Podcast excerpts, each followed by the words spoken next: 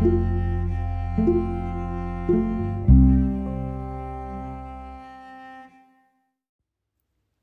さんこんにちは。柴田久美子のポッドキャスト「優しく優しく優しく」本日も日々の暮らしの中に優しさをお届けいたします。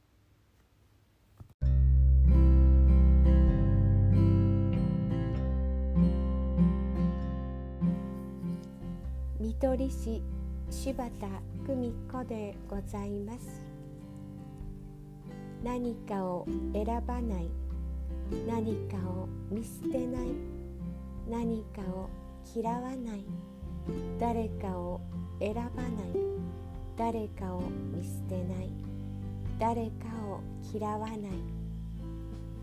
そしてあなた自身も嫌わないでください。すべてありのままでそのまま受け入れる。老人ホームで働いていた時幸子さんはトイレ掃除をするのが楽しいとおっしゃいました。杖歩行でやっと移動ができる。そんな体でありながらトイレ掃除を感謝の心でなさる幸子さんに掃除の本当の意味を教えていただきました。トイレ掃除は心磨きそのもの。今日も私はトイレ掃除という心磨きをさせていただきました。優しく。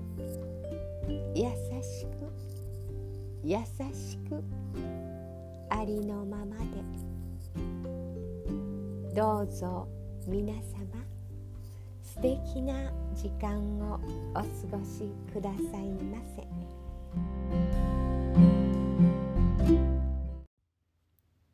ご視聴ありがとうございました。